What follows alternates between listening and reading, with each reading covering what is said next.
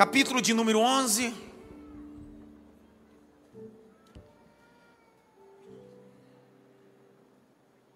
Versículo 24, lê aí, Jaque. Uns dão com generosidade. Uns dão com quê? Uns dão com quê? Generosidade é a virtude de compartilhar a bondade. A palavra generosidade, sua etimologia é a virtude de compartilhar bondade. Então eu só posso dar aquilo que eu tenho. Bondade. Favorecimento ou favor. Uns dão com generosidade. Então percebeu que não é sobre dar, é sobre fazer com generosidade? Mas sobre só fazer. É fazer isso de coração. Entendendo aquilo que você carrega. Eu me lembro de Atos dos Apóstolos, capítulo 3. Após a descida do Espírito Santo, no capítulo 2, capítulo 3, é hora da oração. Três horas da tarde. Pedro e João estão subindo ao templo e eles olham um homem na escadaria, na porta formosa. Esse homem está mendigando. O que ele quer? Resto de alguém. Ele se mantém do resto de outras pessoas. Por isso que está mendigando. Só que os dois que estão subindo, eles não têm resto. Eles têm tudo. Aquele homem está acostumado a viver do resto das outras pessoas, mas Pedro e João estão subindo, não com o resto, com tudo.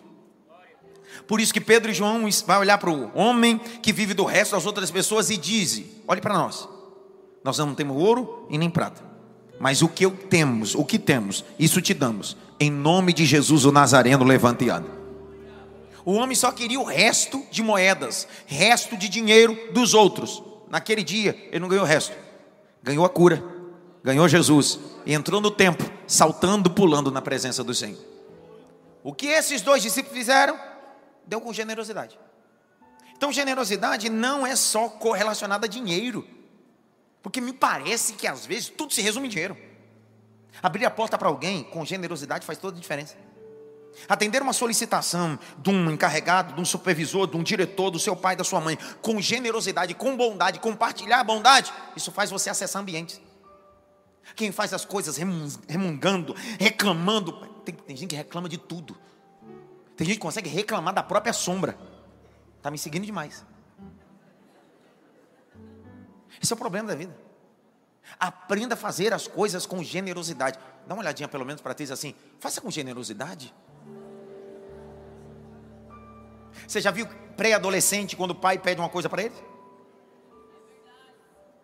Vou, vou, vou, de novo.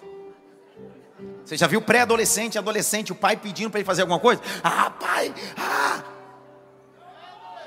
Eu sei que aqui na nossa igreja não tem, porque você está louca. Aqui, eles são tudo águia. Casa quebrada. Toda pré-adolescente, adolescente, tudo igual. É reclamão futebol clube. Não tem jeito. Só que ao longo do tempo, quando eles amadurecem, eles percebem que só vão acessar ambientes quando eles fizerem as coisas sem reclamar.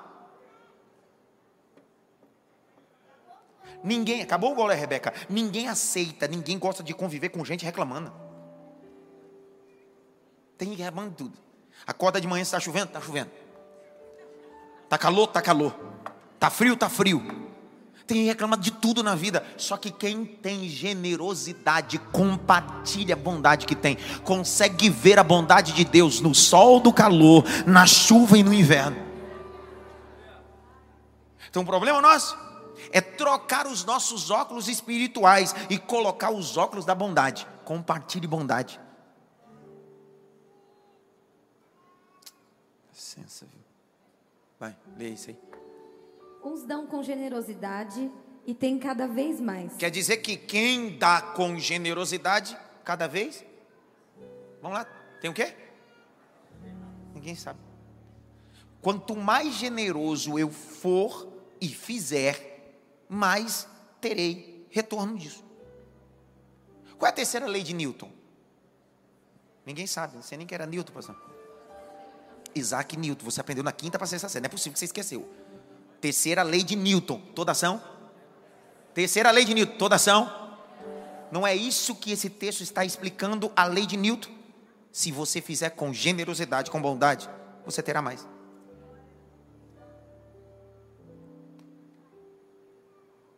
Seja bondoso com a sogra, seja bondoso com o cunhado, seja bondoso com todo mundo.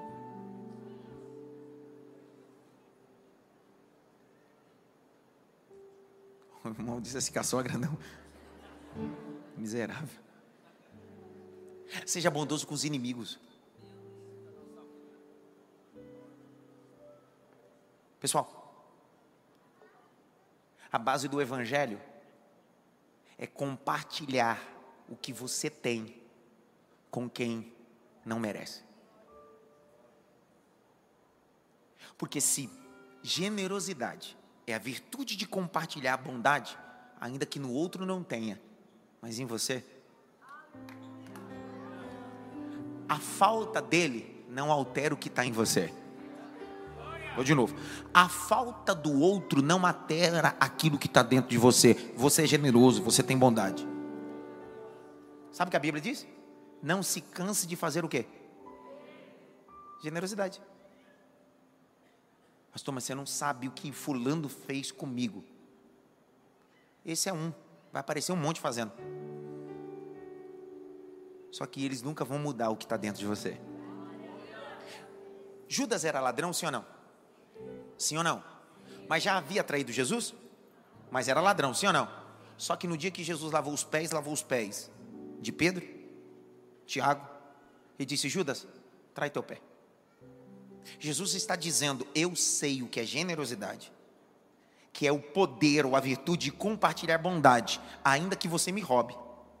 E eu sei que você vai me trair, mas o que você faz e o que você vai fazer não muda quem eu sou, eu continuo tendo bondade dentro de mim. Qual a ideia da oferta? A oferta não é tratada pelo valor ou quantidade. Ei, irmão, com toda tranquilidade eu digo isso. O altar não está à venda. Eu sei que tem igrejas e pastores à venda por aí, mas desculpa, eu não posso responder pelos outros, só posso responder por mim para a igreja que eu pastoreio. Eu não estou à venda, essa igreja não está à venda. Então você que entrega oferta achando que vai ter um tratamento VIP ou diferenciado, aqui ninguém está à venda, porque eu não olho pelo dinheiro que você entrega, eu olho pelo coração que você tem. Não estou vendo. Primeiro que eu preciso do seu dinheiro. O dinheiro que eu tenho dá para comer um fubá e um ovo frito, já está suficiente.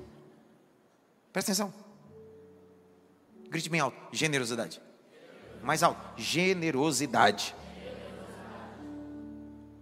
Continua, Jaque. Outros retêm mais do que é justo e acabam na pobreza. Por que, que tem gente pobre? Será que é uma crise social? Será que é só o capitalismo? Eu acho que desse contexto eu posso falar. Como sociólogo da religião, como formação, desse contexto eu posso falar. Fazendo uma abordagem sociológica. Será que é só sobre isso? Será que porque o dinheiro está concentrado em um grupo de pessoas ou num plantel? Não. É porque nós temos dificuldade de generosidade. Compartilhar. Compartilhar. Pobreza aqui é alguém que retém e deveria compartilhar. O texto de Ageu, um dos profetas menores, dos doze profetas menores, ele tinha entre 80 e 90 anos, e Deus levanta ele para profetizar em três meses com três profecias. E uma das profecias é o seguinte: quando Deus usa ele, vocês recebem salário, mas coloca em um saco furado. Vocês compram, mas não se fartam. O que Deus está dizendo é: então pegue o que vocês precisam pegar, que é madeira, suba um templo e reconstrua. O que Deus está dizendo é: o que falta em vocês é primazia e honra. Vocês precisam honrar de cima para baixo, não de baixo para cima. Continua. A pessoa generosa prosperará. Para, a pessoa? Vamos lá, a pessoa? Ó, tem a falsa generosidade. O que é a falsa generosidade? Tem gente que dá uma maquiada no final do ano. Ela diz, ah, eu vou dar umas cestas básicas. Porque ele, ele, ele parece espírita kardecista. E não é uma crítica.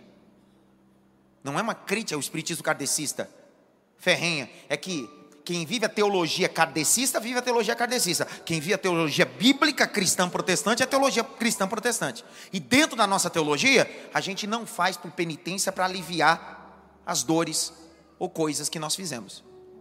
Porque tem crente que parece que faz só para ver se consegue um espacinho, alívio dos seus pecados. A gente não faz isso. Porque nenhuma obra social nossa vai nos credenciar o céu, a não ser o sangue de Jesus e a misericórdia. Eu não faço para ser absolvido, eu faço porque já sou absolvido pelo sangue. Eu não assisto pobre, a viúva, para tirar selfie, foto para postar na rede social e alguém bater palma para mim. Eu faço porque, como Cristo é o pão vivo que desceu do céu e me alimentou, eu alimento o outro também.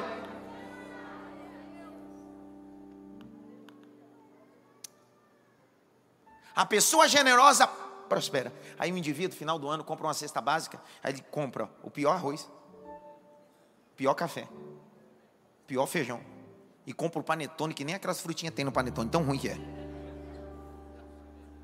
Era mesmo ter feito essa miséria. Aí na casa dele, ele compra o chocotone. Na casa dele, ninguém fala nada comigo, fica me olhando com essa cara agora.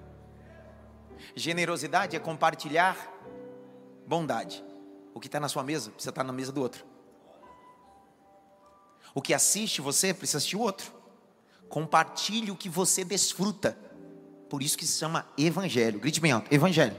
Mais alto, evangelho. Eu tenho uma agonia. Dia de ceia.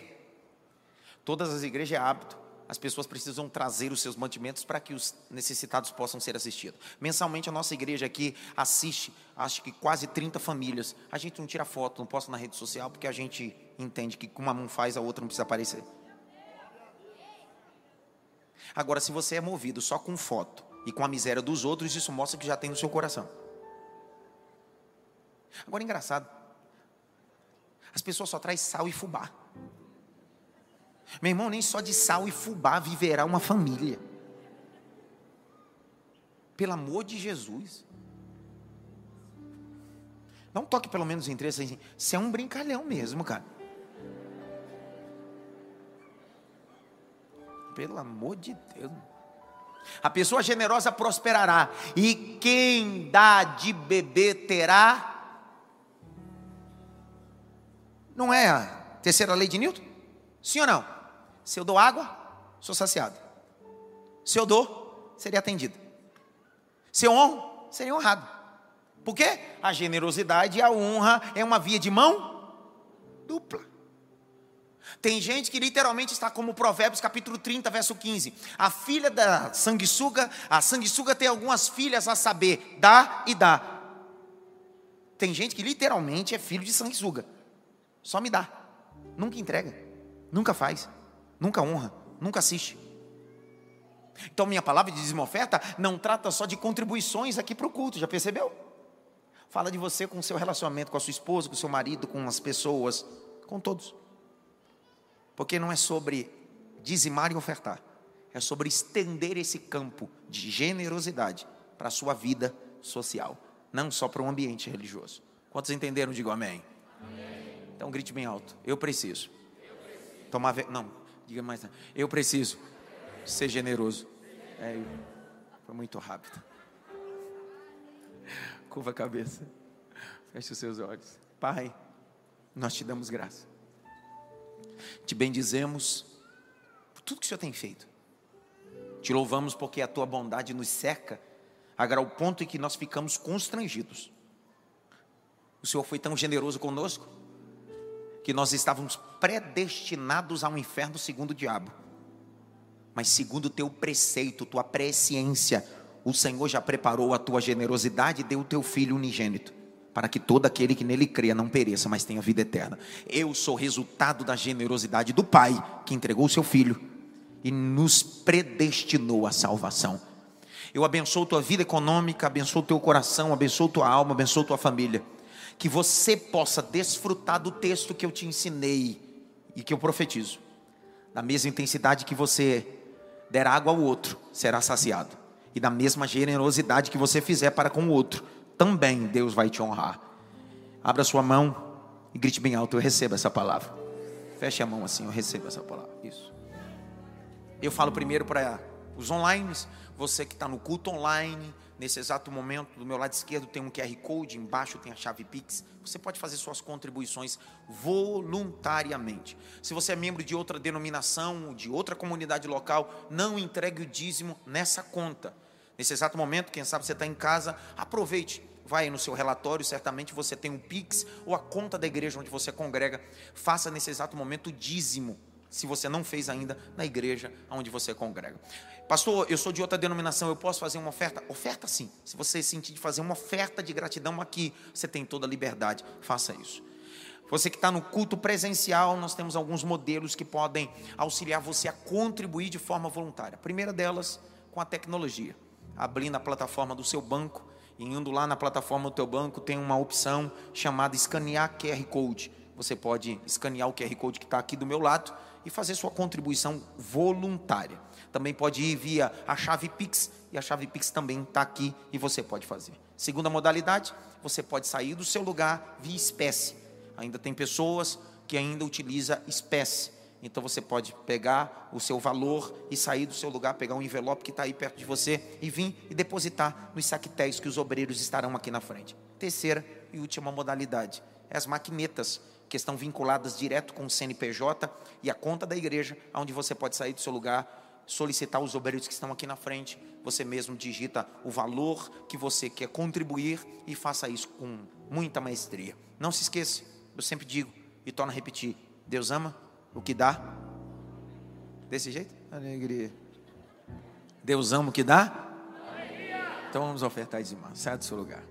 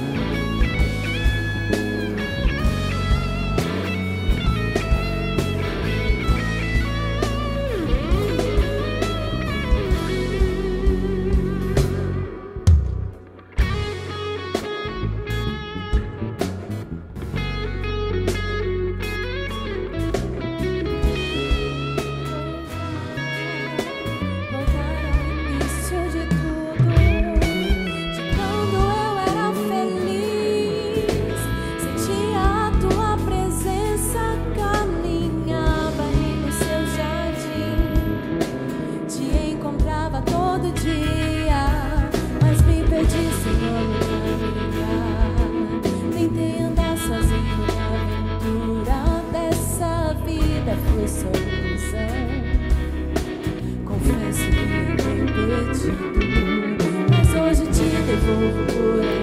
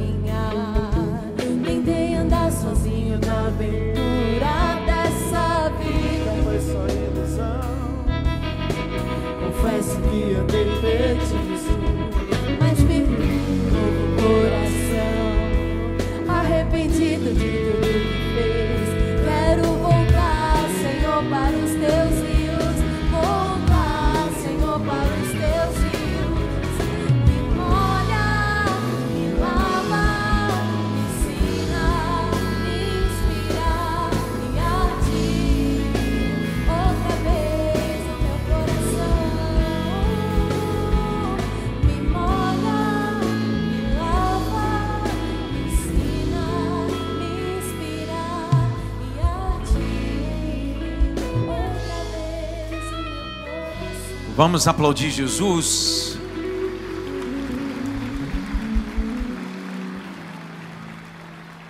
Quantos estão preparados para a exposição bíblica? Eu disse pela manhã e vou salientar como pastor dessa igreja, que é visível quando eu percebo que existem visitantes que nos visitam e que se comportam de forma diferente na hora da palavra aqui. De manhã eu disse isso. Nós temos um hábito aqui na nossa igreja. Na hora da palavra, a gente não levanta, não. A gente não fica desatento, não. Hora da palavra é a hora da palavra. Então, você que nos visita hoje, é o momento da palavra. E eu tenho déficit de atenção. Se você começar a mascar o chiclete, vai me atrapalhar. Se você começar a mexer nas, na ponta do cabelo, na dupla ponta do cabelo, vai me atrapalhar. Esse é o momento de ouvir a palavra. Ouvir a palavra. Pastor, mas o senhor é chato. Claro, eu não estou vendendo nada. Se eu fosse um vendedor religioso, ok, como existe um monte por aí. Só que eu não vendo nada da religião e não estou aqui para arrecadar nada. Eu estou aqui para ensinar a palavra. Então, quem lhe convidou não fez propaganda enganosa. Quando você chega ali na nossa igreja, o logo da igreja está escrito: uma igreja que prioriza a exposição. Então, em nenhum momento, propaganda enganosa. Quando você entra no templo, tem um quadro ali, olha lá atrás, ali, ó, esquerdo, lá em cima. Está escrito ali, ó, Aqui não é casa de show, é casa? Então, em nenhum momento tem divulgação errada. Foi você que decidiu estar aqui. Então, foi. Se levantar, eu jogo o sapato na cara agora. Brincadeira. Abra comigo sua Bíblia. Salmo de número 1. Livro de Salmos,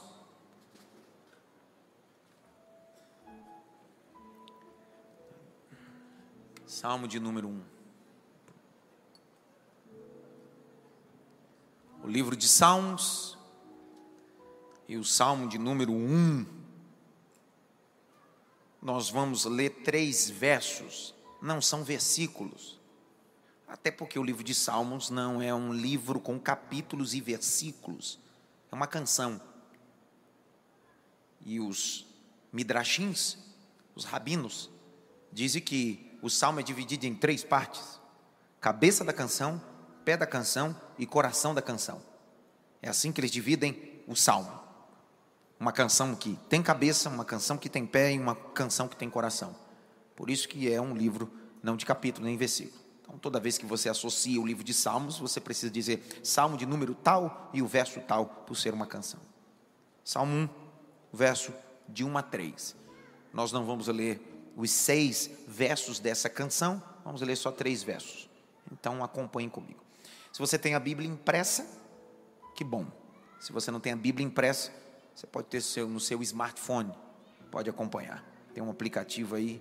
Se não tiver, está sendo projetado aqui, mas eu queria muito te estimular a vir aos cultos com a sua Bíblia impressa, até para você anotar, começar a criar relacionamento com ela. É tão bom. Napoleão Bonaparte, um dos mais brilhantes conquistador francês, ele dizia que a Bíblia é um organismo vivo. É tão importante entender isso que hoje é o segundo domingo de dezembro e hoje é comemorado o dia da Bíblia. E hoje nós somos a igreja que estamos realizando um evento e um trabalho pioneiro. Um trabalho pioneiro. Quem é educador como eu sabe que isso é comum nas escolas ter feira cultural. Isso é comum. Só que há algum tempo eu tenho nutrido no meu coração o desejo de fazer uma feira cultural. Sentei com uma diretoria, liderança da Cidade Kids, que é o nosso departamento infantil, e elas decidiram, pastor, estamos juntos. E elas passaram todo esse tempo junto com as educadoras e todas as crianças, criando um material para a feira cultural. E começou hoje de manhã uma hora antes do culto, as crianças todas vestidas, até fiz um history agora, tive um bate-papo com Rebeca, tive um bate-papo com Paulo, as crianças vestidas de Paulo, de Rebeca, de Sadraque, Mesaque, Abidinego, maravilhoso. Isso foi de manhã e agora à noite também, uma hora antes, Os pais entravam ali e as crianças iam falando sobre a Bíblia. Então, feira cultural foi maravilhosa. Nós somos uma igreja que somos nutridos pela palavra de Deus. Eu tenho vontade de falar uma coisa, mas não posso. Nós não acreditamos em um culto com excesso de dopamina. Não quer dizer que você não possa se emocionar. Só que o evangelho verdadeiro não é emoção, é razão. Por quê? Porque muita emoção não transforma ninguém, mas a razão tem a capacidade de transformar a mente das pessoas. Eu não estou dizendo que você não pode chorar, eu não estou dizendo que você não pode se emocionar, mas o que você vai fazer depois das lágrimas e da emoção vai definir como você ouve a palavra na perspectiva da razão. Nós adoramos, glorificamos, tem uns aqui que grita alto como eu, só que a gente pensa. E o evangelho foi feito para pensar. Ok? Salmo 1, verso 1 a 3. Leia, aqui. Bem-aventurado é aquele que não anda no conselho dos ímpios, não se detém no caminho dos pecadores, nem se assenta na roda dos escarnecedores. Lê devagar, devagarzinho agora. Bem-aventurado. Para. Feliz. Feliz. Grite bem alto. Feliz. feliz. Direitinho, vamos lá. Feliz. feliz. Quem aqui quer ser feliz? Tem um que diz que não ali. Vamos lá, Dilfa. Quem aqui quer ser feliz? Ó. Vai. Lá vai os conselhos para ser feliz. É aquele que não anda no Para. conselho dos ímpios. A pós-modernidade vai dizer que para você ser feliz tem cinco chaves, dez passos, três coisas, um cursinho, isso e aquilo. Tem gente dando pílula da felicidade. Só que hoje eu não vou apresentar uma coisa para te fazer feliz. Vou te apresentar uma pessoa. Vou de novo, só ela aqui, a Rebeca deu. Vou de novo. Eu não vou te dar uma coisa para ser feliz. Não é um carro que pode te fazer feliz. Esse carro pode te dar um momento de felicidade. Pastor, mas se o senhor me der uma Lamborghini, eu vou ficar feliz. Vai, até o IPVA chegar. Só que se eu lhe apresentar a pessoa, não precisa pagar IPVA, ele já pagou na cruz por você. Ele não é uma coisa, ele não é uma religião, ele não é uma denominação, ele não é uma placa de igreja. Ele é a pessoa que morreu e ressuscitou ao terceiro dia, e o nome dele é Jesus Cristo. Jesus.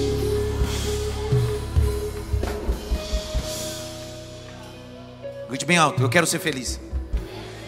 Você tem direito de ser feliz ou não? Sim ou não? Então, já que você tem direito, também tem seus deveres. Porque não existe nada na vida que não tenha deveres. Dentro da filosofia, existe um delta na filosofia que nós chamamos de deontologia. Deontologia ética do dever. O conceito moral socrático dizia que deontologia é um indivíduo que sabe os seus deveres. Um dos mais brilhantes juristas, Marcos Túlio, nasceu 56 a.C. Uma frase célebre de Marcos Túlio, romano, um das cabeças do cunho jurista romano, ele diz bem assim: um homem sem deveres é um homem sem felicidade. Porque a felicidade tem deveres. Não existe felicidade só com bônus.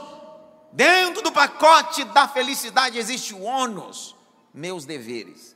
E aí o salmista vai dizer: Bem-aventurado, feliz é aquele que o quê? Continua, Jaque. Aquele que não anda no conselho dos ímpios. Grite bem alto, não. Então presta atenção.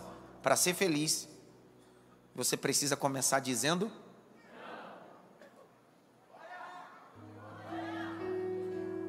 Vou de novo. Tem duas pessoas dormindo. Vou de novo. Receitinha da felicidade.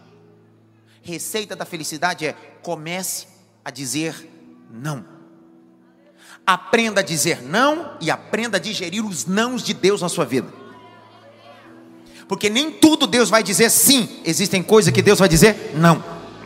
E quando Deus dizer não, não tente dizer sim quando Deus disse não.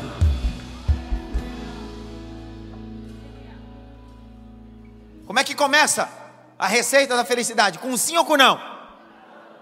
Você já viu criança mimada? No corredor dos Danones? Mãe, eu quero isso. Não, menina. Eu já vi uns deitar, rolar naqueles corredor. Minha vontade é bater na mãe. Não é bater na criança, bater na mãe. Por quê? Porque a criança mimada, a mãe e o pai não treinou eles para ouvir? E filhos que não são treinados para ouvir o não, no dia que ouve um não, não aceitam. São frágeis demais, não têm resiliência. Então, o melhor ambiente para ensinar o não não é fora, porque o não de fora não tem coração, o não de dentro tem coração para ensinar.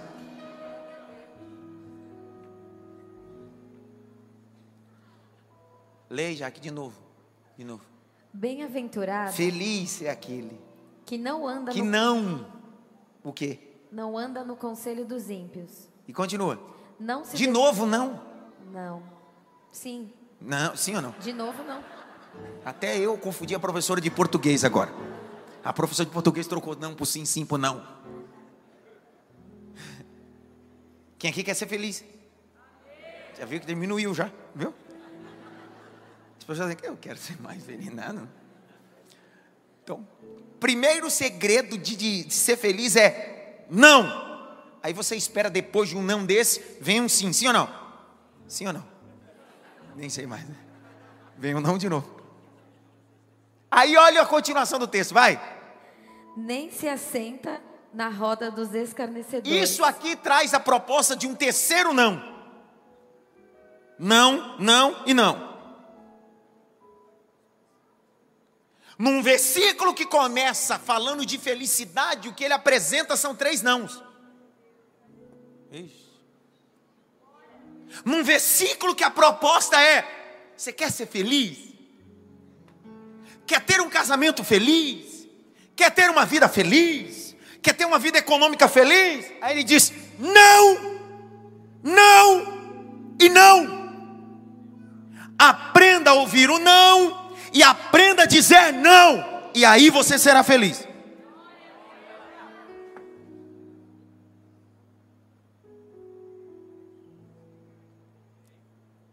Essa noite você vai descobrir o seguinte: que você está dizendo sim para coisas que você deveria dizer, e por isso está vivendo essa infelicidade.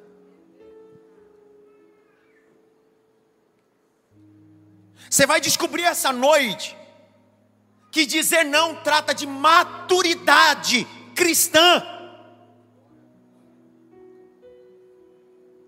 Você não é uma máquina de dizer sim, você é uma pessoa que tem o direito de dizer não. Vi um glória ali. A linha corporativa de tratamento motivacional, e a isso já trata a perspectiva emocional de um funcionário, todos os encontros ou até mesmo as palestras, o grito motivacional de uma plateia que o palestrante dá é: ensine o povo a dizer sim. Esse é o mundo corporativo. Pessoas motivadas são pessoas que dizem sim, que tem pontos positivos, que tem isso, tem aquilo. Só que o evangelho começa dizendo: Eu não sou teu coach, eu sou teu Deus. Vou de novo, eu não estou te treinando para o mundo corporativo, eu estou te treinando para a vida. Vou de novo. E eu não tenho nada contra coach, mas eu não estou num ambiente corporativo hoje. Eu não estou te dando uma palestra coach. Eu estou te ensinando que o não de Deus é o melhor caminho às vezes. Não. Não.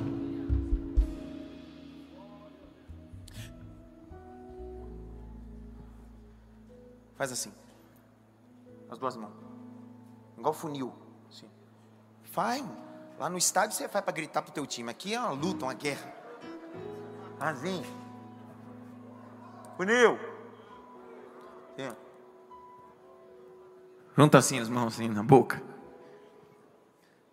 Vou contar até três. Isso é libertador, hein? Isso é, liber... Isso é libertador que você vai fazer.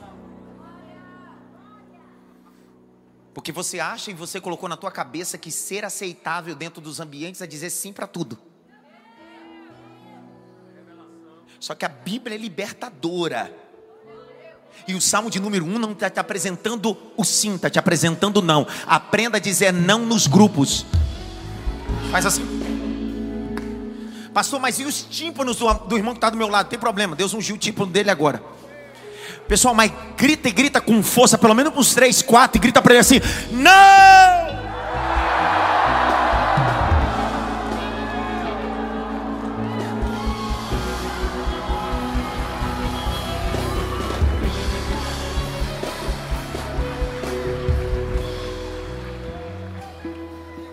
Eu vi um aleluia aqui. Belo tênis. Grite bem alto. Dizer não é libertador. Pessoal, pessoal, pessoal, estão comigo, sim ou não? Ei. Um dos mais brilhantes pregadores londrinos, chamado Príncipe dos Pregadores, chamado Charles Handel Spurgeon. Ele fez uma série de mensagens sobre os salmos. O livro de Salmo tem 150 salmos. E essa enciclopédia hoje em língua portuguesa tem 3.514 páginas. Uma coleção belíssima. Spurgeon dizia que o livro de Salmos é um baú de tesouros. Por isso é chamado Tesouro de Davi. O livro de Salmos tem 150 salmos, 73 salmos de composição de Davi, o pastor de ovelhas. Canções aqui que embalaram momentos de vitória e de derrota e momentos de pecado. O salmo mais antigo dos 150 é o Salmo 90, composição de Moisés. Só que o livro de Salmos é o tipo de canções que não são cantadas só em dias de vitória. O livro de Salmos é um ensinamento, cante em todo o tempo. Eu penso que se eu pudesse escolher um dos salmos, não seria o 23, não seria o 91, nem o 46, ainda que sejam profundos e maravilhosos. Mas eu penso que o salmo mais profundo, na minha perspectiva de crítica textual, é o seguinte: é o salmo de número 51. Por que o salmo de número 51? Porque ele está falando de pecado. Como assim? É isso mesmo. O salmo de número 51 é o salmo de Davi. Quando Davi se deita com Batseba, planeja a morte de Urias, seu esposo, e depois é confrontado pelo profeta Natan. Quando ele é confrontado pelo profeta Natan, ele não se justifica, ele se arrepende. E quando ele se arrepende, ele dá um grito dentro do castelo e diz: Traz minha harpa. Mas o Senhor acabou de pecar, não tem problema. Eu já fiz música em dia de vitória. Eu também vou fazer música de arrependimento. Aí ele começa a dedilhar a harpa e começa a compor o salmo de número 51. E ele começa a cantar dizendo: Senhor, retira o que o Senhor quiser, retira o trono, retira a coroa. Eu sei que sou pecador, eu sei que estou na iniquidade, mas não retira de mim o teu Santo Espírito.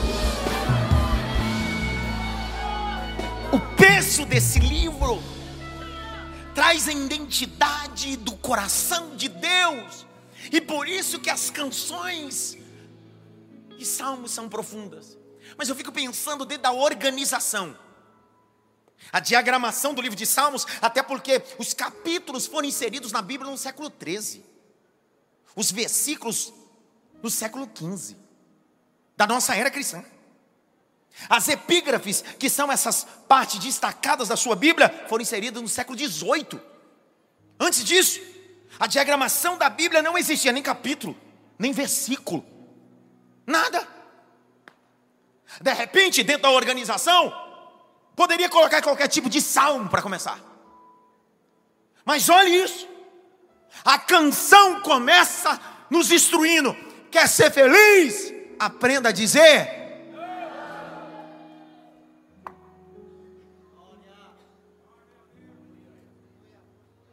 Você está sendo prejudicado na felicidade porque você diz sim para ambientes que você deveria dizer?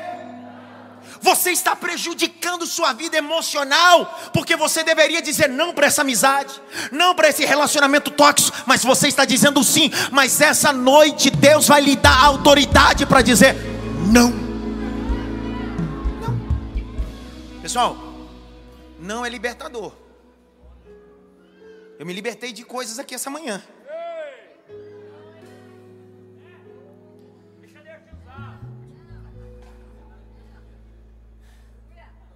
Eu odeio suco de caju.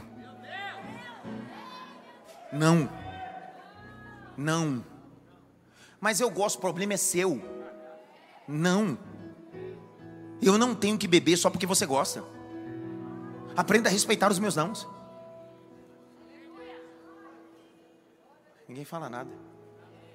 Eu não gosto de chocolate da Cacau Show. Eu não gosto. Pastor, mas eu amo. Você ama, mas eu odeio. E tá tudo bem. Porque a gente precisa conviver nesses ambientes que a gente precisa dizer o que a gente não gosta. Eu estava dizendo de manhã que dia 30 de abril agora de 2024 eu vou completar 22 anos de ministério. Você sabe quantas vezes já ganhei canequinha? Eu odeio canequinha. Não, pastor, mas essa aqui, se você colocar, eu não quero canequinha. Eu estava contando para os irmãos que um dia desses eu fui pregar num congresso. Olha, é um não mesmo, tem que dar. Viu? Me deram uma caneca do congresso. Só que na caneca estava estampado a cara do pastor e a cara da pastora da igreja. Dois velhinhos. E o tema do congresso. Aí eu peguei na mão e fiquei pensando na minha. Fiquei me imaginando de manhã tomando um café. Acordar minha manhã com a minha xícara cheia de café com leite e a cara deles olhando para mim. Ah, dá licença, cara. Não! Ah, sai fora. Não, mas o senhor tem que aprender a dizer sim. Não, hoje eu não quero aprender a dizer sim. Não!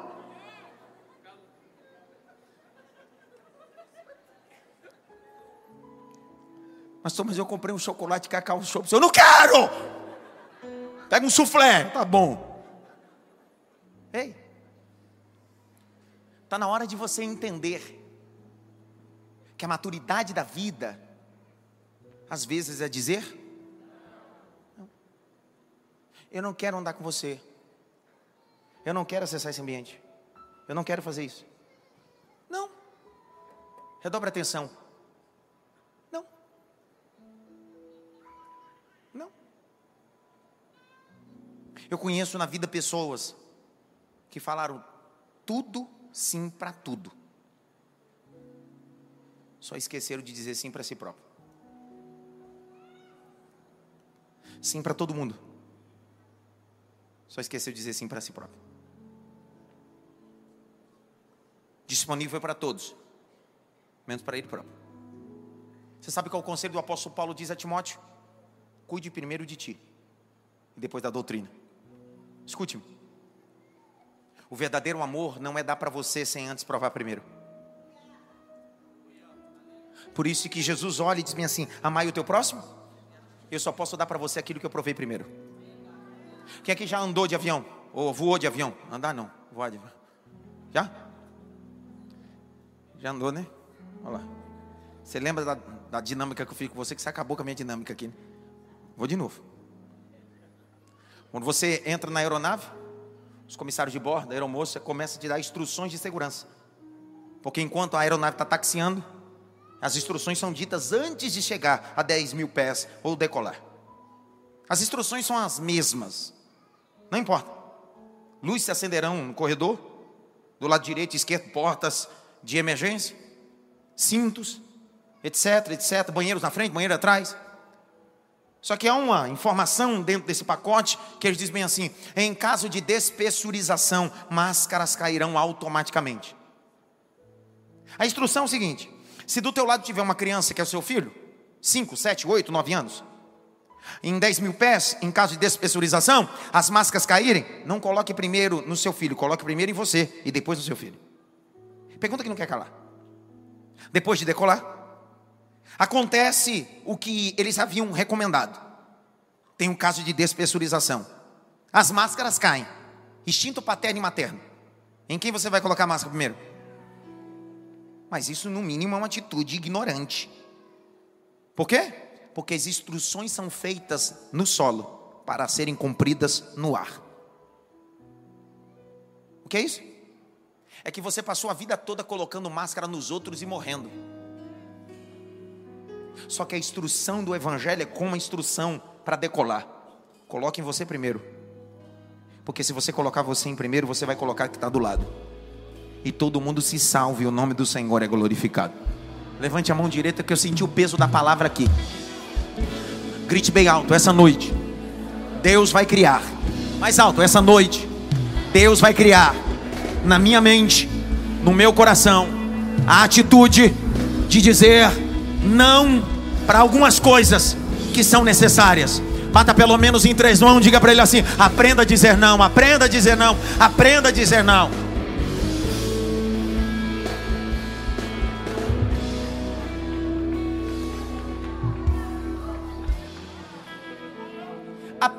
Dizer não para esse parente que pede dinheiro emprestado para você sempre e nunca paga. Mas se eu não emprestar, eles vão morrer de fome. Aprende a dizer não. Vê se não se vira. Eu tenho que dizer sim, porque. Não!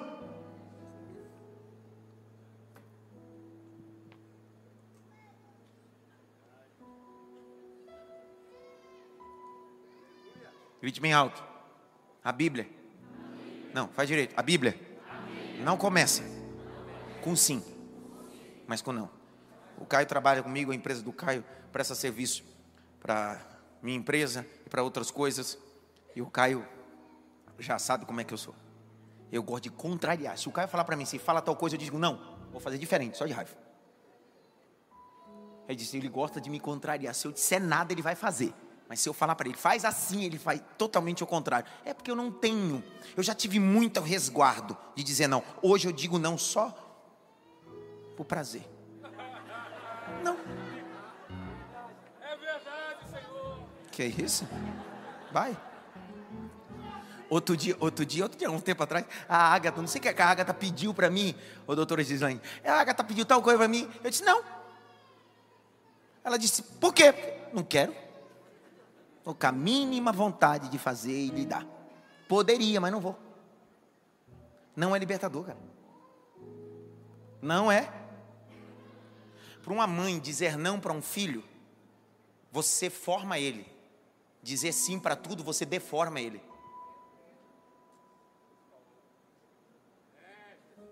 Eu tenho duas ou é três psicólogas que trabalham aqui em recrutação de funcionários ou de colaboradores para a empresa.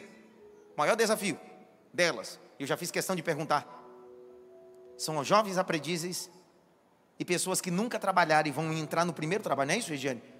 Eles em casa, Regiane é uma delas, recrutadora, psicóloga na área de recrutar funcionários.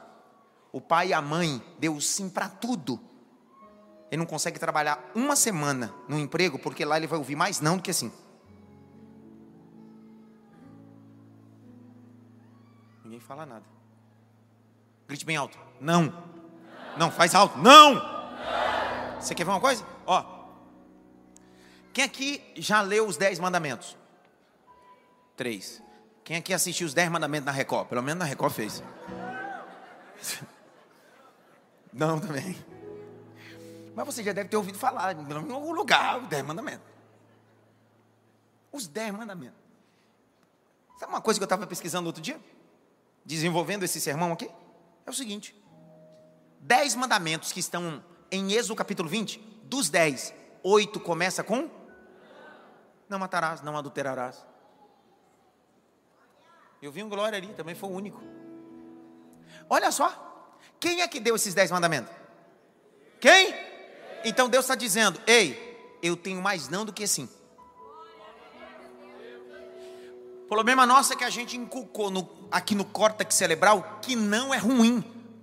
Mas Deus está dizendo: o meu não não é ruim. Tava até você ter dado glória, mas vou de novo. Deus está dizendo: o meu não não é ruim, o meu não é tudo e é uma benção. Eu vou liberar uma palavra aqui, vou de novo, ó, presta atenção. Quando Deus te disser não hoje, é porque Ele está no teu sim amanhã. O teu não ou não de Deus hoje pode doer, mas o Senhor está no amanhã e está dizendo: Eu estou fazendo o melhor porque eu estou no seu futuro.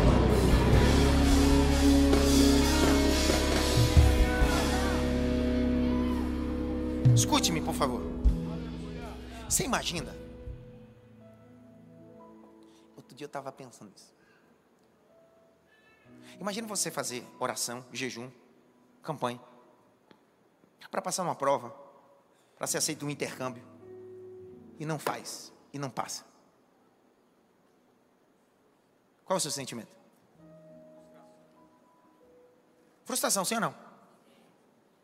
Só que hoje eu estou lhe convidando a colocar os óculos da graça de Deus. Porque se você disse que é Deus que rege tua vida, se você chamou Deus para guiar a tua história, significa que quando você receber uma negativa de algum ambiente ou de uma localidade, é Deus falando para você que esse ambiente não te merece porque ele tem coisa melhor. Pastor, mas eu quero esse relacionamento. Você está vendo hoje ele dizendo que te ama. Deus está vendo você amanhã apanhando e recebendo críticas ferrenhas e de um relacionamento tóxico. Você só está vendo hoje. Deus está vendo amanhã. Ei, você recebeu uma proposta de transicionar de emprego e você só está vendo as vantagens do salário, dos benefícios. E aí Deus está dizendo: não. Aí você vai dizer assim, mas é muita coisa. Deus está dizendo, é muita coisa para o teu bolso, mas vai ser ruim para a tua alma e para a tua família o que os teus olhos não viram, o que o teu ouvido não ouviu, o que não subiu o coração é o que eu tenho preparado para você. Hoje é não, mas amanhã é um sim melhor. Pega na mão de alguém, diga para ele assim: recebe a palavra de Deus na sua vida, recebe a palavra de Deus na sua vida.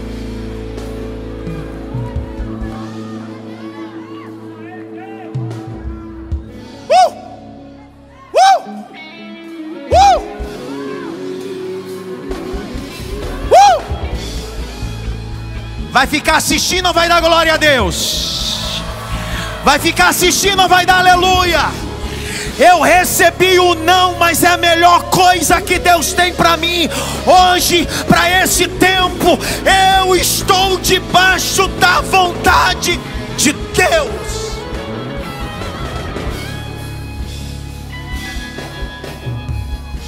Ei, eu termino. E eu termino. Aprendeu rápido, né? Aprendeu rápido. O não de Deus prever coisas que vão expulsar você de ambientes que Ele preparou para você. Eu vi o meu Deus. O não de Deus prever coisas que se você não aceitar o não e não obedecer o não, vai fazer você ser expulso de coisas ou lugares que Ele preparou para você.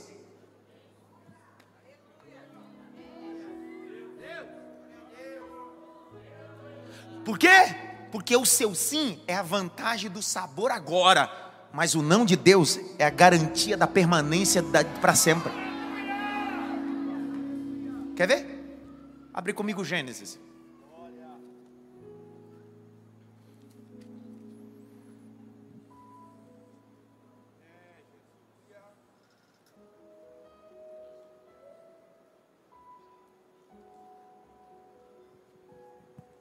Capítulo de número 2.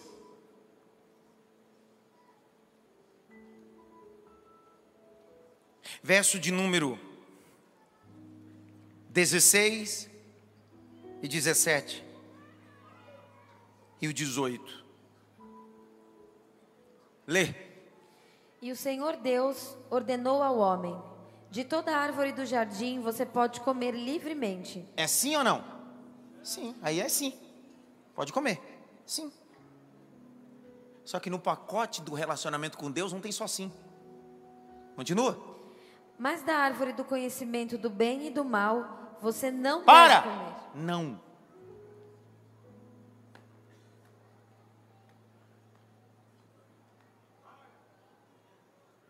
Por que, que ele está dizendo não? Porque ele está no amanhã. Ele está dizendo: Ei, se você me escutar e me obedecer, você nunca será expulso do jardim. Se você me escutar e me obedecer, você nunca será expulso daquilo que eu construí para você e eu andarmos juntos. Só que a Eva com Adão não quis obedecer o não, e não obedecendo o não, foram expulsos do ambiente do sim. Essa noite Deus está dizendo: aprenda a digerir o não, aprenda a ouvir o não, porque o que o diabo quer é que você recuse o não de Deus e aceite o sim dele. E o assim dele vai te tirar do jardim, mas o não de Deus se permanece no jardim da intimidade.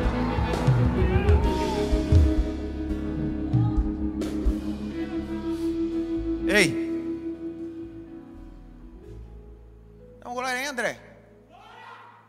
Tá dormindo, né? Passando mal? Pressão? De novo, cara. Pelo de Deus. Varão que passa mal.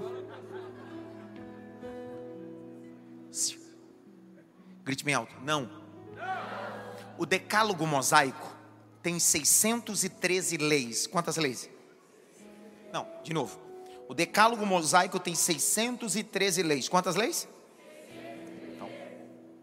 As 613 leis, chamado de mitzvot, são divididas em duas colunas, que os judeus chamam de leis do sim e leis do não. Mais ou menos assim aquelas que eu devo fazer, sim, e aquelas que eu não devo fazer, Dividido essas leis, as leis do montante de 603, que são sim, são 248 leis. São muitas, não são? São ou não são? Então, 248 leis são sim. Só que do lado tem uma coluna de não. Precisa ser muito bom de matemática. Do lado de lá são 365 leis não. Te lembra o quê? 365. Te lembra o quê? Te lembra o quê? O ano. Então significa que Deus está treinando você a ouvir não todo dia. Então todo dia quando você acorda, do céu não existe sim. Você já começa o dia ouvindo? Só que Deus está dizendo assim: se você obedecer o meu não de manhã, à noite você aceita o meu sim na tua vida. Tem alguém que pegou lá na porta, vou de novo. Todo dia de manhã, quando você acorda no devocional, Deus diz para você: é não. E se você obedecer o meu não, antes que a noite chega, o meu sim da graça e da bondade te cerca.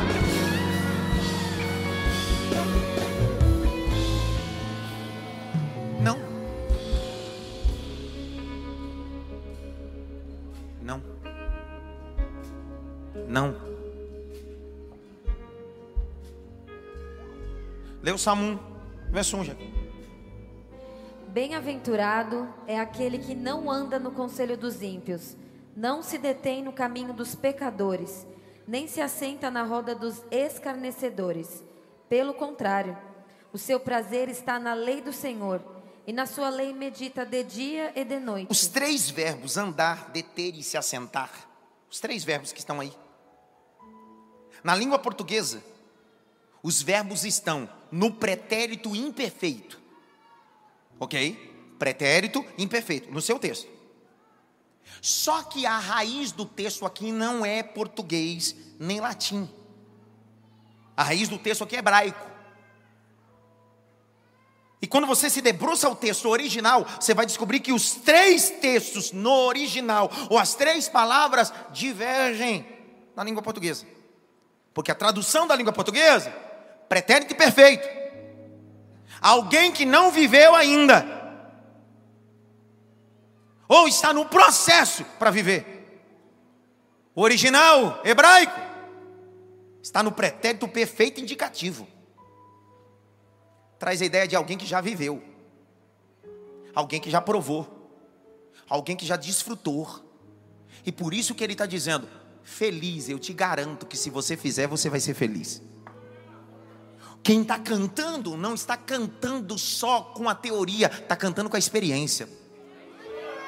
Vou de novo. Quem está cantando não está dizendo, ei, quem sabe, ei, quem sabe que dê. Ele está dizendo, ei, estou cantando o que eu vivi, estou cantando o que eu passei. Eu decidi dizer não para algumas companhias, eu decidi dizer não para algumas rodas, e por isso eu vivi a felicidade em Deus. O Evangelho não é teoria, o Evangelho é praxe prática. Salmista está dizendo: eu aprendi a dizer não para ambientes que não vão nutrir o meu coração, mas sim, são ambientes tóxicos, companhias ruins. Pessoal, os três nãos que estão aí no Salmo 1, o verso 1, fala de companhias.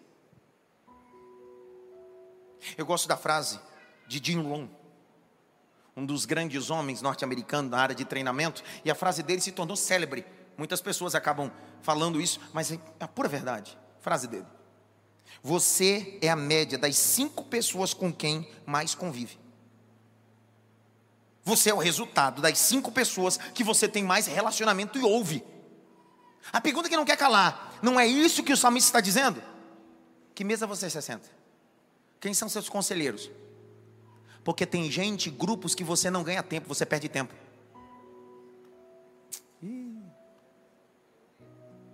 Você deveria já estar em outro patamar. Já era para você estar em outro nível.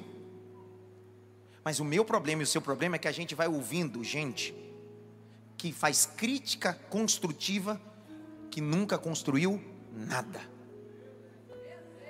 Gente que te aconselha a lugares que eles nunca acessaram. Gente que te dá instrução a ambientes que nunca viveram.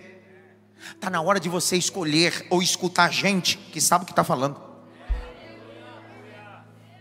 Você deixou de escutar pai e mãe, deixou de escutar pessoas experientes e pessoas de sucesso para escutar amiguinhos e coleguinhas deixou de escutar pessoas que têm um casamento sucedido para escutar separada do teu trabalho que viveu uma vida infeliz e acha que só porque a vida dela é infeliz a sua também tem que ser. Ei, escute pessoas que até viveram traições e divórcios, mas tiveram oportunidades novas de viver a oportunidade da graça. Está na hora de você se assentar com pessoas que pode, podem contribuir para a tua vida. Ei, vou te dar um conselho. Existem pessoas que você precisa escutar igual lagartixa. Lagartixa. Lagartixa é um réptil que ele tem até as cavidades aqui. E quem olha assim diz assim, está ouvindo. Só que não ouve não. O som bate e passa do outro lado. E quando você vê a lagartixa, em todo momento ela está assim. Está na hora de você se relacionar com algumas pessoas e literalmente ficar assim, dando a sensação para eles que você está ouvindo, mas na verdade você não vai perder tempo com quem não tem nada para agregar na tua vida. Dá uma olhadinha pelo menos para três diz assim: Eu não tenho tempo para perder tempo. Eu vi o meu Deus ali. Para de perder tempo para ouvir conversa fiada, cara. Para de perder tempo com gente que não agrega nada na tua vida. Para de perder tempo nesse grupo de WhatsApp que não agrega nada em você. Está na hora de você se relacionar com pessoas que têm potencial, gente que tem maturidade, gente que vai te projetar. Ah! Sai fora. Deixa eu falar uma coisa com vocês. Deus pode até me apresentar meu amigo, mas quem decide quem vai aceitar sou eu. É desse jeito. Eita. Olha para cá. Está na hora de você se relacionar com pessoas que te aproximam de Deus e do seu propósito. Eu vi um glória, mas também foi. De novo. Está na hora de você se relacionar com gente que te relaciona com Deus e te impulsa para o propósito. Ainda que essas pessoas que te cerquem e que são pessoas importantes, as pessoas não sabem um nome, mas você sabe a importância delas para você. Vou liberar uma palavra, tá, Mateus? Vou ver se você dá glória a Deus.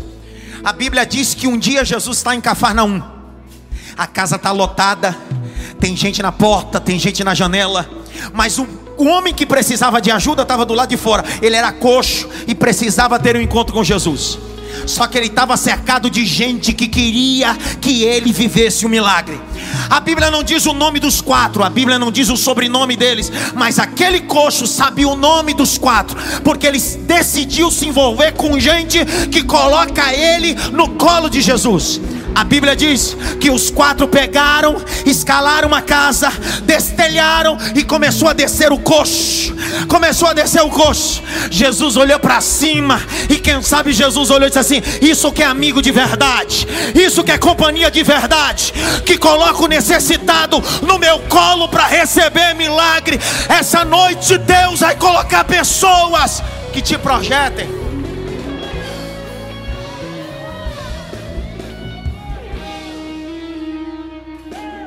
Eu sempre tive dificuldade de alfabetização. Eu só consegui ser alfabetizado a partir dos 15 anos, ou a partir da quinta série. Com muita dificuldade. A dislexia é um problema neurológico muito complicado. Se hoje a gente tem psicólogos e psicopedagogas que podem ajudar, na minha época não tinha tudo isso. Tanto assim que na segunda série eu não escrevi o meu nome direito ainda. E eu passei. Eu estudava no Maria Reis, aqui na Vila Maria. Minha mãe foi na diretoria e pediu para me reprovar. Porque até minha mãe não sabia o problema. Só que um dia eu cheguei na Zona Leste, quando minha mãe se mudou. Eu entrei na segunda série para fazer novamente. Porque minha mãe pediu para me reprovar. Quando entrei na sala, a professora chamava Isildinha uma professora aposentada. Alguém que tem dificuldade de alfabetização, mal compreendido, vai sentar onde? Na frente ou atrás? Atrás é nós. Acabou. Bagunça. Se não entra na minha cabeça o que ela explica, se eu não consigo passar para o papel, imperatividade. Acabou, filho. É nós, Zé do Fundo. A primeira prova que eu fiz, escrita, a professora Isudinha pegou e disse no final da aula, Adson, você me espera que eu preciso falar com você. Eu disse, deu ruim. Eu me lembro como se fosse hoje. Isudinha, uma senhora aposentada, ela sentou ali e disse: Pega a cadeira, senta aqui. Eu vou te falar uma frase, você escreve para mim. E ela falou. Pensa que foi uma agonia para me escrever essa frase. Trocar letra é habilidade de um dislexo. Ela disse: Você tem dificuldade, né? Eu disse: Ela disse: Amanhã, depois da aula, você me procura. No dia subsequente, eu estava lá. Eu tinha 9 para 10 anos. Ela disse: Ah, a partir de agora, nesse ano que você vai estudar, eu vou te dar os poemas de Cecília Meirelles para você ler em voz alta e decorar. E sua atividade é, todo final de aula, quando todo mundo sair, você vai ter que recitar o poema de Cecília Meirelles para mim. E durante todo aquele ano, ela foi me treinando a decorar os poemas, a falar a ela só que ela não sabia que estava me treinando para isso que eu faço hoje. Eu ouvi muitos nãos, mas a Isildinha, a professora Isildinha disse: tem um sim para você. Um sim vai mudar a tua história. Quando eu fui fazer o meu pós em ciência da religião, eu disse, cara, vou ter muita dificuldade com isso. Eu caí na sala. Se tem uma coisa que eu sou muito bom, é que se eu ler alguma coisa, aquilo está dentro de mim. Meu professor, Dr. Ricardo Bitu, coordenador do Mackenzie. Os olhos dele caiu sobre mim e ele disse assim: Eu vou ser o seu orientador e vou lhe ajudar. Por que, que eu estou dizendo tudo isso? Quando você aceita o não de Deus, Deus prepara o sim amanhã para você.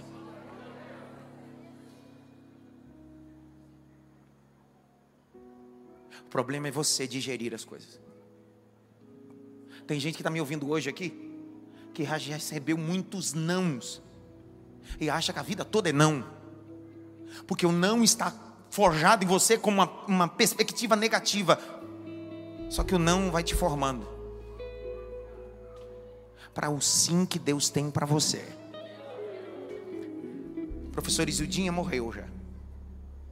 Eu nunca tive a oportunidade. Eu já escrevi 14 livros. A Sociedade Bíblica lançou uma Bíblia com notas de rodapé de minha autoria.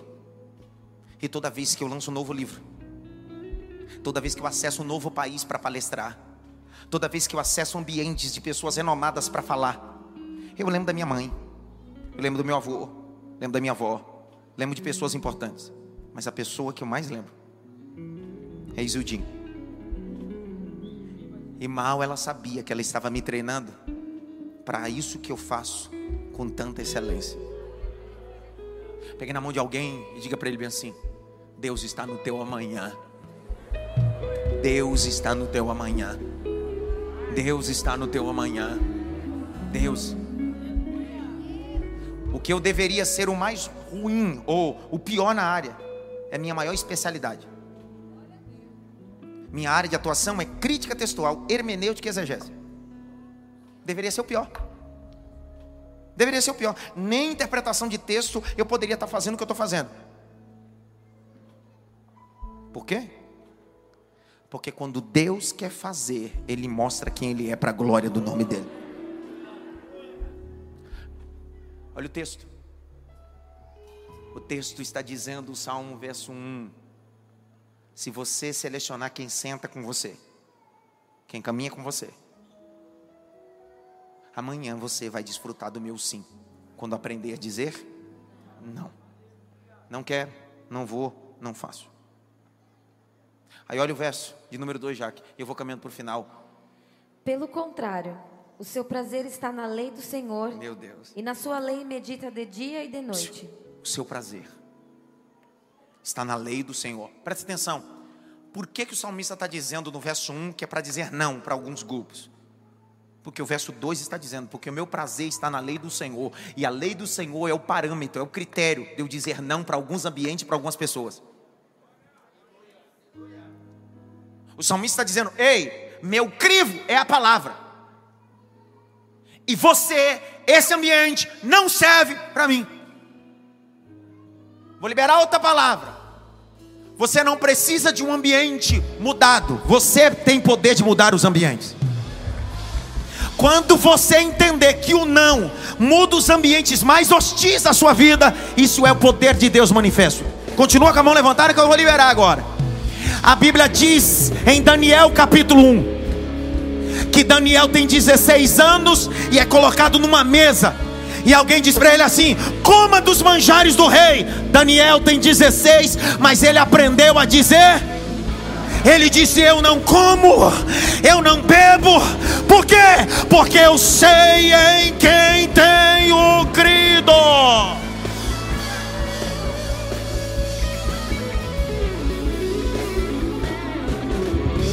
Daniel sabe dizer não na mesa da Babilônia. Daniel não se vende o ambiente. Daniel não tem preço, Daniel tem valor. Daniel está dizendo: Ei, não é o ambiente que me muda, é eu que mudo esse ambiente. Mas Daniel, você pode correr o risco de morrer. É melhor morrer na carne e viver no espírito com o sim de Deus. É não, não como, não faço, não quero. Por quê? Meu critério é a palavra. Fui ensinado. Só adore a Deus. O Senhor é o único Deus. Esse é o critério dele. Aí olha o texto, verso de número 2. Lê de novo, Jaque. Pelo contrário. Pelo contrário, o quê? O seu prazer está na lei do Senhor, e na sua lei medita de dia e de noite. Grite bem alto: Eu quero ser próspero. Ei, um final de semana de imersão não vai te tornar próspero. Um cursinho não vai te tornar próspero. Olha a receita da prosperidade. Não é uma mensagem, não é um sermão. Medita na minha lei de dia e de noite de dia e de noite. Prosperidade não é uma pílula. Prosperidade não é um final de semana, prosperidade não é uma mensagem, prosperidade é meditar na palavra de dia e de noite, de dia e de noite, de dia e de noite, de dia e de noite. Abre a Bíblia, lê, Jaque. Josué capítulo 1. Josué 1, verso 7 e 8. Lê. Josué 1, 7 e 8. Olha o segredo da prosperidade, vai. Tão somente seja forte e muito corajoso, para que você tenha o cuidado de fazer segundo toda a lei que o meu servo Moisés lhe ordenou.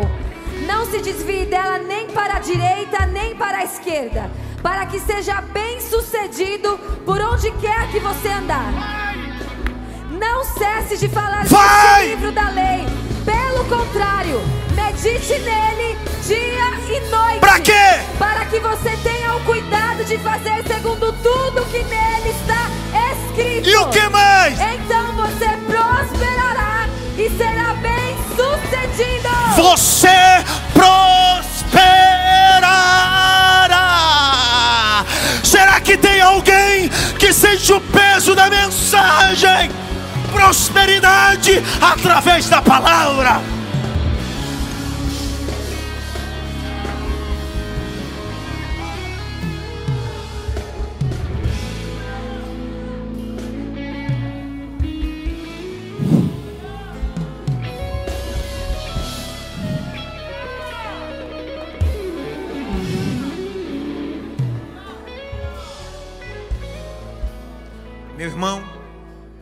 Nosso culto ao domingo começa às 18, acaba 20 e 30, eu tenho 9 minutos ainda. Presta atenção. Prosperidade não é o dinheiro que você tem no bolso ou no banco. Idiotice se a gente pensar nisso.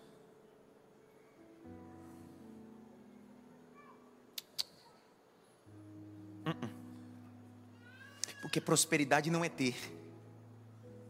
Prosperidade é ser. A palavra prosperidade é uma palavra hebraica, tesselei. Ou tesselar, a vocalização. Feliz, bem-sucedido. Não são as coisas que me trazem felicidade. É o propósito que me traz felicidade. Eu conheço gente que não ganha o que um diretor de uma empresa multinacional ganha mas é feliz todo dia que acorda porque cumpre uma missão. E eu conheço diretores de multinacionais que ganham um absurdo e todo dia acordam infeliz. Por quê? Felicidade não é um cargo. Felicidade não é um salário. Prosperidade não é um cargo. Prosperidade não é um salário. Prosperidade é uma missão. E eu não estou fazendo uma crítica a conquistar. Não. Porque eu estou dizendo que prosperidade é muito mais do que isso. Se você puder escrever essa frase, eu penso que isso pode nortear a sua história e sua vida a partir de hoje. Se você puder escrever essa frase.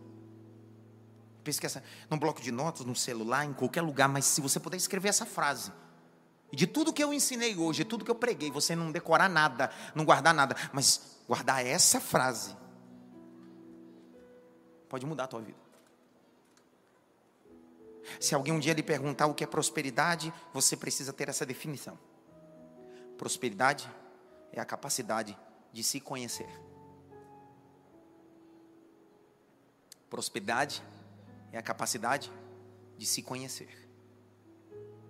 Prosperidade é a capacidade de se conhecer. Prosperidade é a capacidade de se conhecer. Alguém próspero é alguém que se conhece.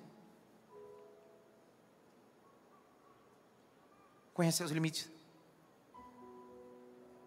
Conhece suas guerras.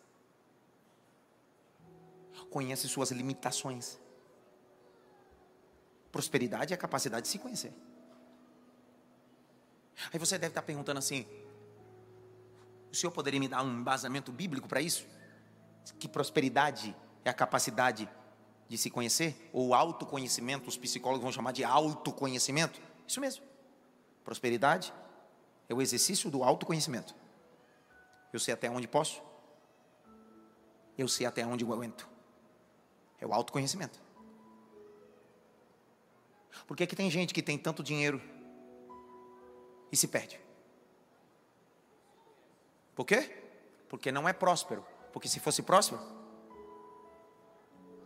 se conheceria. Por que, que tem gente que não tem nada? E o motivo dele não ter nada, ele rouba. Está dando para entender? Autoconhecimento. Prosperidade é ter a capacidade de, de um autoconhecimento. Qual é o texto base?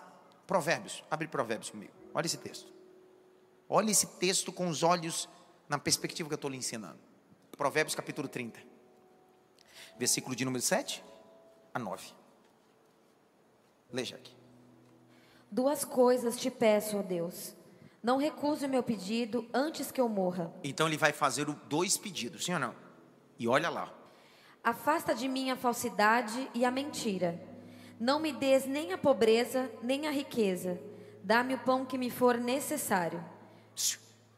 Dá-me um pão que for. Olha para cá. Qual é a profundidade desse texto? É um homem próspero. Por que, que esse homem é próspero, Suelen? Porque ele está dizendo: se o Senhor me der muito, eu me perco. Se o Senhor não me der nada, eu me perco. Mas se o Senhor me der o suficiente, Ele não está dizendo que essa regra é aplicada a mim, a você. Ele está dizendo que essa é a regra dele, porque ele se conhece. Ele está dizendo: se o Senhor me der muito, ah, eu vou esculachar. Se o Senhor não me der nada, eu vou fazer alguma coisa para ter. Mas se o Senhor me der um pão de cada dia, sabe o que ele está dizendo? É assim, ó. Se o Senhor me der uma Lamborghini, vai dar ruim. Se o Senhor me deixar a pé, vai dar ruim. Mas se o Senhor me der uma bicicleta, Ele não está dizendo que esse é o critério meu e seu. Ele está dizendo dele, porque é a oração dele para com Deus. Ele não está dizendo, ó, repita a minha oração. Ele está dizendo, eu me conheço. E me conhecendo, eu sei, eu não posso ter muito, eu não posso ter pouco, eu preciso ter o suficiente. Se eu tiver o suficiente, tá bom. Então, prosperidade é a capacidade de se conhecer. Tem gente que tem muito, mas se conhece. E nada do que tem muda quem ele é.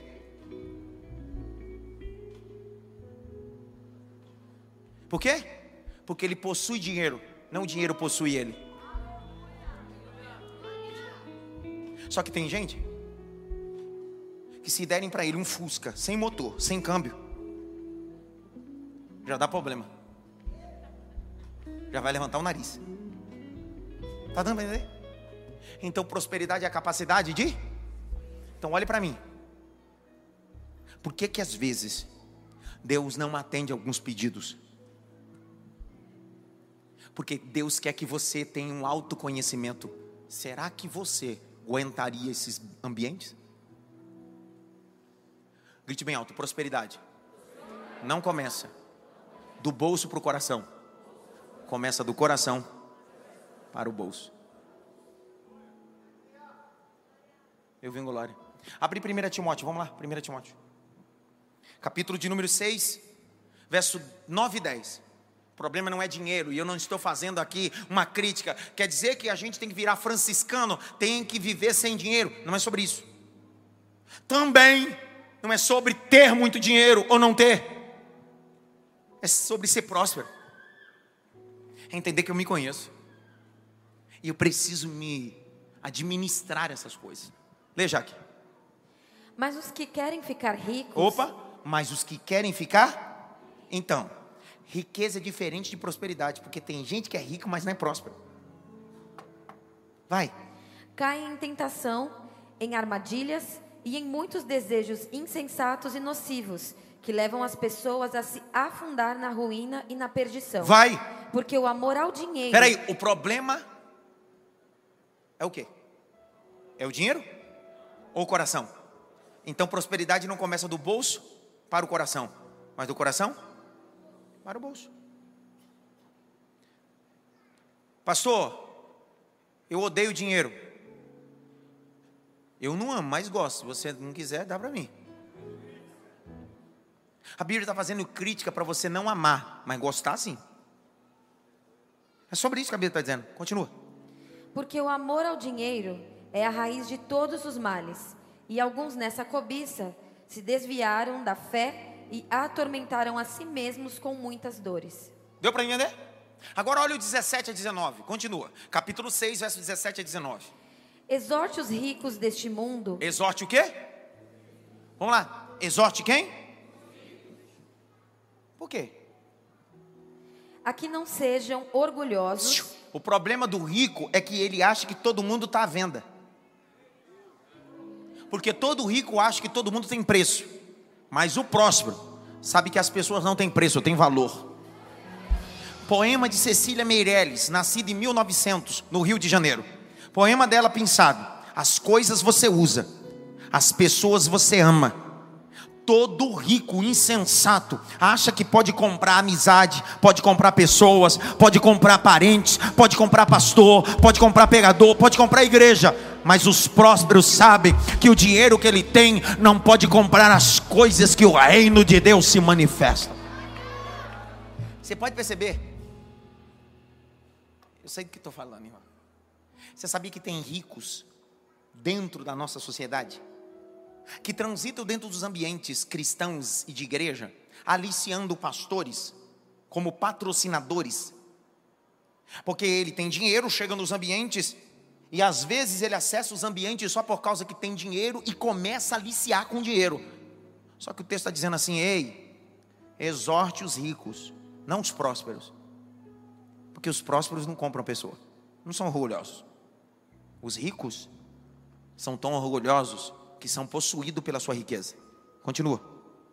nem depositem a sua esperança na instabilidade da riqueza, mas em Deus, que tudo nos proporciona ricamente para o nosso prazer. Vai. Que eles façam o bem, sejam ricos em boas obras, generosos em dar e prontos a repartir, Vai.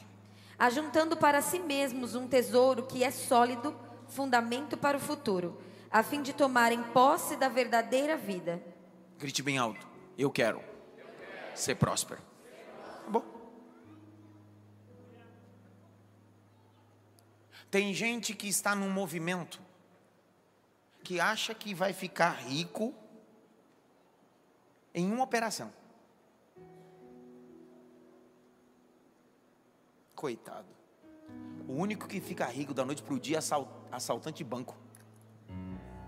Trabalhador trabalha muito. Todo dia. Toda hora. Ficar rico com o dinheiro dos outros, isso é estelionato. Movimentar o dinheiro dos outros, a base de juros que não tem embasamento jurídico, estelionato. Vocês sabem do que eu estou falando. E isso tem impregnado dentro da igreja. E de todas as igrejas. E pior de tudo, o problema não é quem opera isso sem credenciamento. O problema é nós, porque o nosso coração acredita que a gente vai ficar rico e multiplicar, triplicar o dinheiro que a gente tem da noite para o dia. Não existe milagre, existe trabalho. Prosperidade é trabalho. Ninguém fala nada comigo. Até aqui o Pai me deu. Termino lendo o último versículo. Prosperidade é de dentro para fora de fora para dentro? Ninguém sabe mais. É do bolso para o coração ou do coração para o bolso? Terceira epístola de João, versículo 2. Lê para mim, Jaque. Eu queria uma versão que tivesse prosperidade. A NA não tem prosperidade. Pega outra versão que tem prosperidade. Terceira epístola. Acho que a revista e atualizada ou revista e corrigida tem a palavra já e eu terminei. Terceira epístola de João, verso 2. Amado, acima de tudo, faço votos por tua prosperidade Peraí, e saúde. amado, acima de tudo, faço votos pela tua. E o que mais? Qual, qual essas duas prosperidades que ele está falando? Material e também física. Sim ou não? Sim ou não?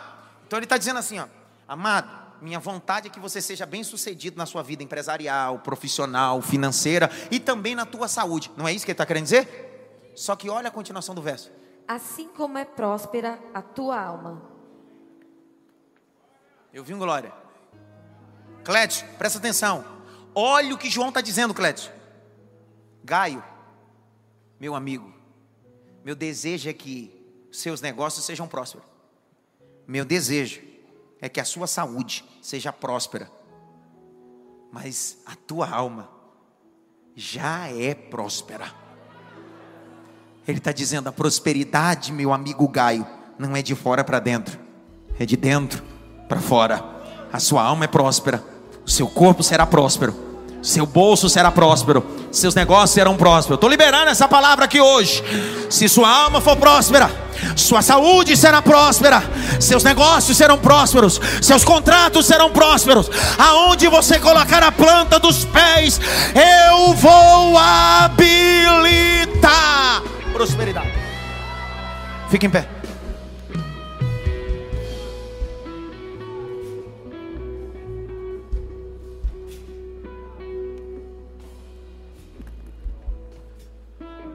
Qual é o segredo da felicidade e da prosperidade? Qual é? Não. Perguntar de novo. Qual é o segredo da felicidade e da prosperidade? É dizer? Não. Não. Um dia, eu estava com a minha esposa e os meus filhos a caminho do cinema. Eu tinha chegado de viagem, mas eu tinha prometido para eles que levaria eles para o cinema. Claro, para dormir lá, mas ia com eles. Eu estava muito exausto, estava virado de vindo de viagem. Eu tinha marcado. Entrei no carro. Quando entrei no carro, uma pessoa me ligou e disse: Pastor, eu preciso falar urgente com o senhor, mas é urgente, é uma casa de vida ou morte, é urgente, não sei o que lá. Eu briguei e deu confusão, eu e meu marido e tal, não sei o que lá. Ele está na casa da mãe dele, mas eu preciso, eu preciso, eu preciso, eu preciso. Aí eu fiz as seguintes perguntas: Vocês brigaram? Ele está aí? Não, pastor, está na casa da mãe dele. Você está aí sozinha? Sozinho. Mas eu preciso falar com o senhor, e agora? Só que eu já tinha aprendido a arte de dizer.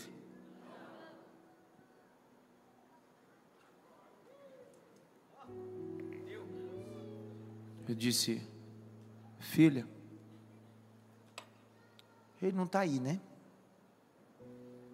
Deixa ele lá um pouquinho. Fique aí, para sua cabeça esfriar. Eu não posso ir agora. Pastor, mas é urgente. Para você. Para mim, urgente é minha esposa e os meus filhos. Sabe? O não é tão libertador que você comece a, começa a separar as coisas. O que é importante e o que é? Para ela, importante era o caso dela. Mas para mim, o importante naquele momento era a pipoca, a Coca Zero e o cinema com a minha galera. Eu comia pipoca, tomei a coca, dormi na sessão. Eu não vou mentir, eu dormi. E depois eu atendi. Ninguém morreu. Tá tudo bem. Sabe por quê? É a arte de dizer não, separa coisas importantes de coisas. Hã? Você já chegou no hospital com teu filho desesperado, dizendo: vai morrer, vai morrer, vai morrer, ele vai morrer, é alguém. Aí você tão desesperado, vai pela emergência, mas mesmo entrando pela emergência, existe um posto chamado triagem. Aí você fica lá, não, que vai morrer, pelo amor de Deus. Aí a enfermeira diz: calma, fazendo triagem. Vai na pressão, tá tudo certo. 12 por 8, tá tudo certo, calma. Põe o termômetro, 37, 37 e 3, 37 e 5, tá tudo bem. Que está morrendo, que não sei o que. Pega a pulseira verde.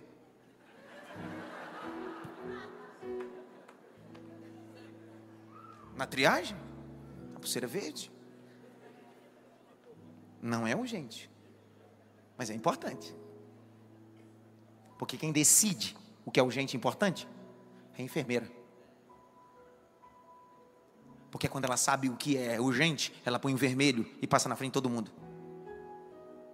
Quando a gente aprende a fazer, a falar não ou a dizer não, a gente coloca cada pessoa e cada circunstância no seu devido lugar, mas você diz para todo mundo: você é importante. Eu não estou dizendo que você não é importante, mas não significa que é urgente para esse momento. Então é o não hoje, mas quem sabe pode ser um sim amanhã. A arte de dizer. Tem alguém essa noite que quer se reconciliar ou aceitar Jesus? Levante sua mão onde você está. Tiver alguém para que eu possa orar e dar a benção apostólica, tem alguém? Tem uma moça ali, eu queria que você viesse até a frente. Queria você também que viesse à frente. Prega comigo vocês da banda aí, ó. Fica ligado aqui em mim. Venha. Venha. Tem duas pessoas, tem mais alguém? Pastor, eu quero me reconciliar. Eu quero me reconciliar, eu quero entregar minha vida. Você também?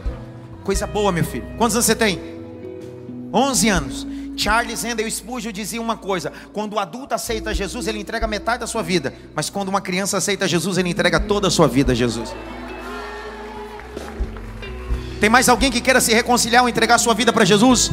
Porque hoje Deus está dizendo não às drogas, não ao mundo, não ao pecado, mas está dizendo sim ao céu, sim ao céu, sim ao céu, sim ao céu, sim. Tem mais alguém? Eu oro. Estenda suas mãos para cá.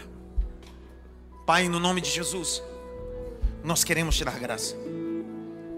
Por essas duas princesas e por esse príncipe, e por mais essa princesinha que está chegando aqui,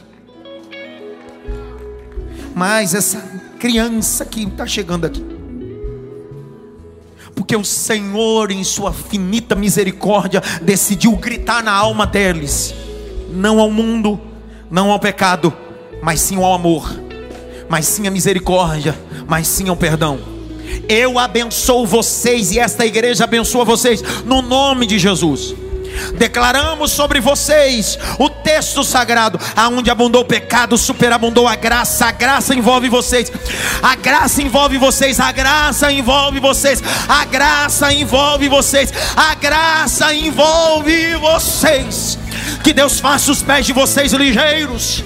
Que Deus guarde a mente de vocês. Que Deus guarde o coração de vocês. Para a glória do nome de Jesus. Será que essa igreja pode fazer barulho? Será que essa igreja pode fazer barulho? Mas muito barulho mesmo. Uh! Eu não sou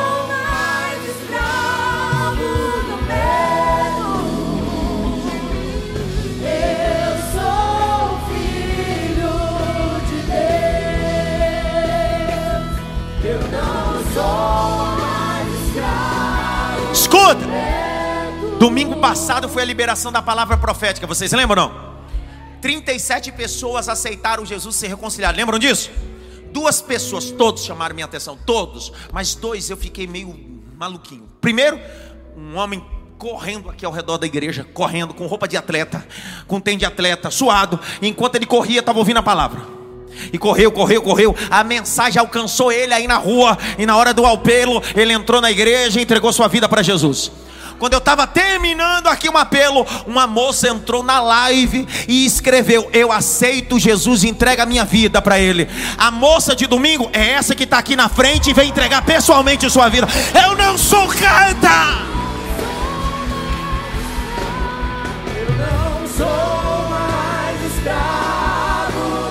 Canta! Pra gente terminar.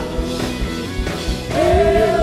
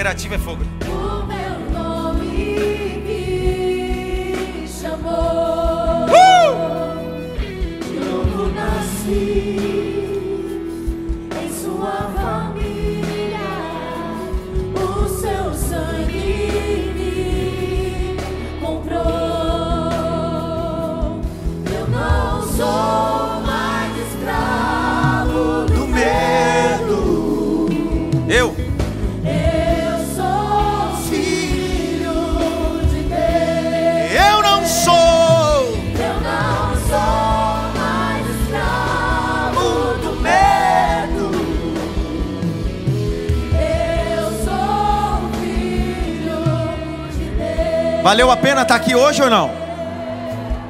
Sim ou não? O que, que a gente aprendeu hoje?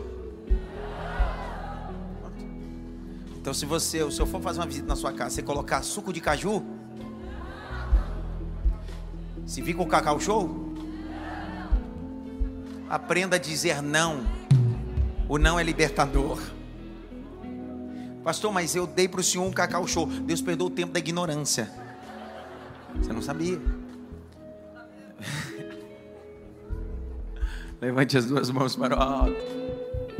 Terça-feira tem um sim de Deus aqui para você às oito. A Paraxá. Que a graça do nosso Senhor e Salvador Jesus Cristo, o grande amor de Deus Pai, a consolação e a união do Espírito Santo, seja com todos. Não só agora, mas para todos sempre. Que bom que você veio, Márcia. Diz amém!